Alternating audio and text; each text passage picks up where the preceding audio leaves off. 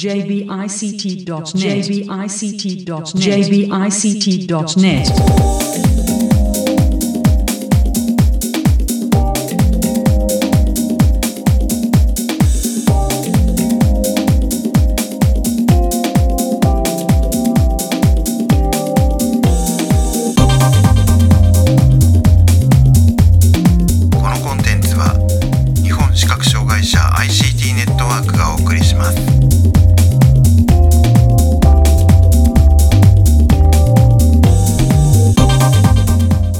んにちは日本視覚障害者 ICT ネットワークがお送りするポッドキャストサイトワールド2018特集です、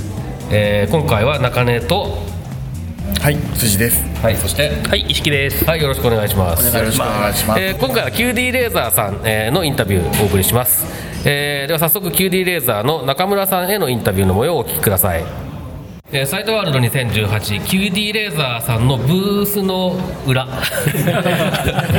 に来ています。はい、ということで、えー、と QD レーザーの中村さんにお話を伺います。よろしくお願いします。よろしくお願いします。お願いします。QD レーダーの視覚情報デバイス事業部の中村学と申します。よろしくお願いいたします。はい、よろしくお願いします。えっ、と、キュウリレンサさんは、えっ、と、一昨年かな、えー一度お話を伺ったことがあるんですけれども。ですので、まあ、その時の回をお聞きいただいた方だったら、まあ、えっ、と、ある程度はご存知かとは思うんですけれども。えっ、と、どんな製品、どういった特徴があるものを出展されているのか、まず簡単にご説明いただいてよろしいですか？はい。ありがとうございます。そうですね。あの一昨年が最初の出展だったんですけど、あ取材をいただきましてありがとうございました。あその時のお話につながるところではあるんですけれども、私どもの方では網膜操作型のレーザーアイウェアというものを開発しております。で網膜操作型って何なのっていうのをよく聞かれるんですけれども弱い安全性の高いレーザーの光を直接瞳孔の中心を通して網膜に光を当てます、はい。これはあの医療機器として開発しているモデルです。これはあのメガネの真ん中にカメラをつけてという形でライブでですねそのカメラを使うと外の景色も見ていただくことができるようになる可能性があります、まあ、もちろん100%ではないんですけれどもあの今まで普通のメガネコンタクトでなかなか見にくいよって言っておられた前眼部の疾患の方が見やすくなる可能性があるということで医療機器としての開発をしておりまして今治験といいます。臨床の研究の方ですね。これが終わりましてこれから資料を整えてあの厚労省さんの方に審査をしていただくという準備をしているものがあります。これがまあ一つですね、はい。でもう一つですね。今回お持ちしている中で皆様にかけていただいて見ていただいているものがですね民生品という形になるんですが網膜操作型のレーザーアイウェア。これ基本は一緒なんですね、一緒なんですけれどもメガネの真ん中のカメラはついておりません。ちょっと撮ってます。もうですからヘッドマウントディスプレイというような形なんですけれどもこれを使うことによってまあ例えばパソコンであるとかタブレットであるとかスマホとつないで映像を見ていただいたり例えばタブレットとかスマホですと内蔵のカメラがございますので、はい。そのカメラを使ってですね外の景色を捉えると見ていただけるものもございますと。これはあのもう民生品なので私どもで医療機器というものと全く違うモデルとしてですねあのつい最近10月の26日なんです。26日ですね、あの全国で約30カ所で、はい。あの協力をいただいている、まあ、メガネ店さんが中心ではございますが一応全国北海道から鹿児島でまでですね約30カ所であの常時展示をさせていただいて試していただける場所を今設けさせていただいているとあの直接お電話をいただいて予約いただければなというふうには思ってます、はい。どなたでも試していただくことができますのでぜひ一度どんな見え方するのかなっていうのは試していただけるとよろしいかなと思っておるところでございます。でこれはもう販売も始まってるはい、そうですね。民生品としては発売が始まりました。はい、この民生品の、えー、とタイプのものっていうのは、はい。今その、えー、と外部からの入力を、えー投影するという。そうですね。ご理解の通りです。はい、これははいな、どういった形でその外部の機器とは接続するんですか？そうですね。ありがとうございます。あの HDMI という、まあ、有線のものになりますけども、はい。これをつないでいただけると例えばパソコンあ先ほど話しましたタブレットスマホ系統ですとほとんどのものがつながります。そうですね。はい。私どものものはあのソフトウェアを選びませんのでどこのものでないといけないということはないです、でただもしあえて言うとするとこれちょっとどっかの宣伝になりますけれどもアップルさんのせんあの製品とですねつながせていただくとすごく相性がいいのかなというふうには思っているところです、まあ、簡単に言うと iPhone であるとかはい。iPad にはなってくるんですけれども、確かにあの HDMI の製品って、あの結構 HDMI 同士でつながるかと思うと相性があったりとかってことはあったりすることもあるように思いますので、はい。そういった意味ではあの確実に使えるものっていうのがそうやって分かってるっていうのは結構ね重要だとは思いますありがとうございます。はいはいなるほど。じゃあまあそういった形で、まあ、あの民生品の方は販売を始められていて、はい。で今回、えーっとサイトワールドでは、えーっとスカパーさんが、えーこれを使ってなんか体験できるようなそうですね。いったものも出されてるようですけれども、はい、ありがとうございます。あの私どもの、まあ、メガネといいますか網膜操作型のレーザーエアは基本的にはハードウェアです。ですからどういうソフトとつながるかというところがすごく大事になってきてどういうふうに使っていただくっていうところが大事になってくるとは思うんですけれども今スカパーさんとまだあの決定ではないんですけれどもあのお話として出てることとしてはスカパーさんの持っておられるいろんなコンテンツですね、エンターテインメントであるから教育であるから、まあ、映画であるからいろいろスポーツ含めていろんなものをお持ちになっておられますのでそれをですね一人でも多くの方に楽しんでいただける機会がですね一緒にこうさせていただくと作れるのかなというところで今回ススカパーさんの方もブースをお持ちになってあの今回出展させていただいているという次第でございます。なるほど、はい。でまあそのスカパーさんの方だと結構そのいろんな方が体験されてると思いますし、まあ、あとその、えー、とキュリーレーザーさんのブースでも実際にちょっと試してみてる方とかもおられるかと思いますけれども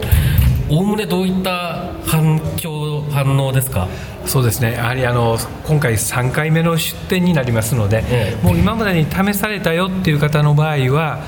どこが良くなったのというふうによく聞かれるんですね、はいでその時に確かにあの画質がですねやはり以前よりは良くなってる。またはあのかけた時に特にあの民生品のモデルっていうのは目の幅ですね、はい。あのご存知のように同交換距離といいますか PD といいますか、はい。メガネの場合でも横の方向ですね。この幅によって結構皆さん個人差があるんですけど、それをダイヤル式でですね簡単に調整ができるようになりましたので、はい、より多くの方にですね快適にこう見ていただくことができるようになったのではないかなというところはございます。なるほど、はい。でもまあそうするとするとそのはは関連した話になるんですけれども、はい。その一昨年、えーインタビューさせていただいた時には、まあそのえー医療機器の方の開発が始まって、えー、とこれから治験をみたいなあと段階だったと思うんですけれども、そうするとその医療機器の方でもこの2年ぐらいの間でもう治験が終わられたということなので、はい。えー、と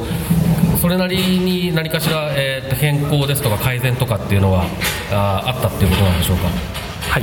はいあのーまあ、治験に持ってくるまでにですね、はい。まあ、正直に言いますと少し時間がかかってうん。課題を一つずつ解決しながらですねここまで来れたかなというところと、まあ、これからまだあの治験のデータをきちっと集めましてあの良い結果が出ているというふうには聞いておりますのでその結果をもって、まあ、厚労省さんの方にですね審査をしていただくというところまで来れたというのは一つ前進しているのかなとはい。いうふうには思っているところです。やはりあの医療機器というふうになってきますといろいろな、まあ、壁という言い方がいいんでしょうか皆さんからも先輩からも教えていただいてたんですけど医療機器にしようとするとおいろいろ壁があるから、それ一つずつ頑張って乗り越えなさいよという先輩からの言葉もございましたので、はいそれを一つずつこう今クリアしながらですねここまで来てるかなというふうに感じているところではございます。まあ、そうするとその製品の機能面でも性能面でも、えー、とそれその壁を越えるごとに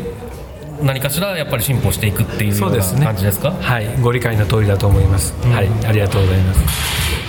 でまああのーということはじゃあこれから、えーその治験のデータを取りまとめて、えーえーと申請をして認証を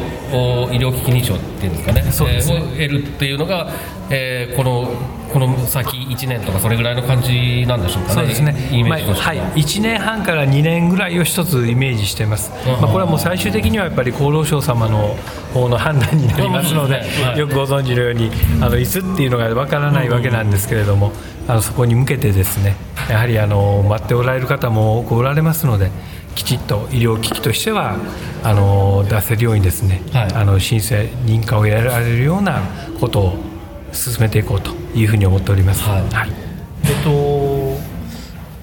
今までのお話を伺ってると、はい。その民生品の方の、えっと、レーザーアイウェアの方は何かその端末をつないでそれを投影するっていうことなのでそうです基本的には屋内で使うことが想定されるのかなと思ってるんですけど、はい。えっと、逆に医療機器として今申請をこれからしようとしているものについては、はい。えっと、カメラが搭載されているということなので、逆にこう外へ出て、はい。外でも使えるっていうことなんですかね。その可能性は十分あると思ってます、ただあの視野の問題であるとか、はい。まだまだあの片眼というところがありますので、そこ、まあ、右目のモデル、左目のモデルというところで選んではもちろんいただけるんですけれども、ちょっとまだ今すぐに両眼にはなってませんので、えそれでも外で使えるというふうになるのか、それとも絵式様にあの、まあ、今お話しいただいたようにまずはお部屋の中でですね普段の眼鏡コンタクトで見え方がちょっと辛いなっていう方がですね試されて見やすくなる可能性があるかとは思ってます。はいただあの民生品に関しましてはですねもちろんあの見えにくい方に使っていただくということもあるかとは思うんですけども一般のあのヘッドマウントディスプレイですか、今よくあの AR、VR とかっていうのがよく言われてますよね、そういうところでも重ね合わせるっていうのが私もすごく得意なのではい、調節使わずにですね、はですから水晶体の機能を使わずに重ね合わすことができるので遠くに焦点を合わせておいてそこに手前ではなくて焦点距離のないところで画像をきれいに出すことができますからそれは例えば作業支援とかエンターテインメントの分野で使う時に今までの液晶のヘッドマウントディスプレイにできないところがですね十分できる可能性があるかなと。ですからあの請願者の方にもですね楽しんでいただけるものを作っていければなということも考えております。なるほど。はい。まあ網膜操作型ならではのあそうですね。ですよね、はい、ご理解の通りですね。はい。はあ面白いですね。えーっとじゃあまあその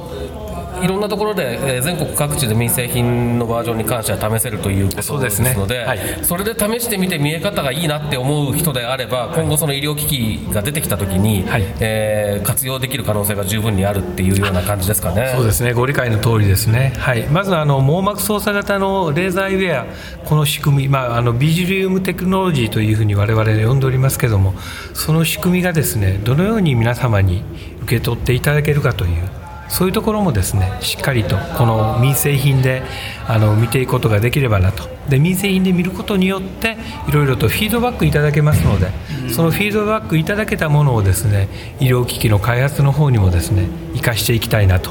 そういうふうに思っているところです。はい。えーとえー、とこちらから伺いたいことは大体伺えたかと思うんですけれども、は何かあの、えー言い忘れたことですとか宣伝ですとかございましたら はい、もうあの何回か出てますけど本当に全国約30カ所で試せる場所がありますので弊社のホームページのお知らせのところでですね見ていただいてそうするとあこういうところで試せるんだと。本当に無料で試せます、ただしあの予約は一度入れといていただいて予約を入れていただいてですね試していただくことができればなというふうに思いますので、まあ、宣伝といいますかそのぜひぜひまず試してみてくださいというところをお伝えしたいなと思っております。はい、えーとまあ、この、えーポッドキャストの配信ページからホームページの方にはリンクを、えー貼らせていただきますありがとうございます。ぜひそちらの方よろしくお願いいたします。はい、えーということでここまでえー QD レーザーの中村さんにお話を伺いましたどうもありがとうございましたこちらこそどうもありがとうございます。ありがとうございましたよろしくお願いします。ありがとうございます。はい、えーここまで QD レーザーの中村さん、えーへのインタビューの模様をお送りしましたけども、えーまああの着実に進んでるっていうね感じがしてちょっとその民生品が出てたっていうのを僕実は全然知らなかったのでちょっと驚いたんですけれども、えーまあ実際に、えーっとこれが出始めた頃それこそ一昨年とかかな、はい。に、えー体験もしたことがあるという石木さんどんな感想ですか？いやーあの確実に本当に進んでるなという感じですね。あの、うん。治験がちゃんと終わったっていうのがすごいなと思いましたね。いや地すごい大変だと思う。よね絶対ね。うん。でその民生品とその医療機器を目指して作っている製品っていうのが同時並行で進んでいてそれが多分いいように相互作用しているんだと思うんですね、その辺もうまいなと思いましたね、で多分これ一昨年のインタビューで出てたかなと思うんですけどその民生品を作ることによって価格を下げたいっていうことがねなんかあ。言われてたような気がうっすらうん、おっしゃってたかもしれない。ような気がするし、はい。実際そういう効果あるだろうなっていうふうに話を聞いてて思ったんですね、今回ね。うん。辻さんなんか感想ありますか？そうですね。あの、まあ、全国30カ所でこう実際に試すことができるということなので、あのいろんな人に使ってみていただいてあのいろんなフィードバックをしていただいてより良い製品になってほしいなと思います なんか無難なことを言ってまとめましたねいやでもちょっとそのなんていうんですかね、まあ、これ多分あの、まあ、最終回のポッドキャストでも言うと思うんですけどそのなん見えないものを見える見えるようにしようという熱意みたいなものが、うん。すごいですよね。なんかこうそういうものをものすごく感じるサイトワールドですよね今年ね。そうです。今年は特にそんな感じですね。うん。まああのー別にね急にキュウリレーザーさんもそういうそういうことをやってるわけじゃなくてずいぶん前からの蓄積があって一昨年去年と今年も出展されてっていうことでそれでもう確実にその試せる人も増えてるしそうですね。スカパーの、あのーとの協調みたいなこともね視野に入れてやられてるということで、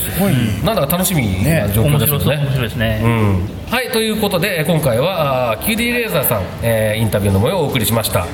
えーサイトワールド2018特集また次回です。さようなら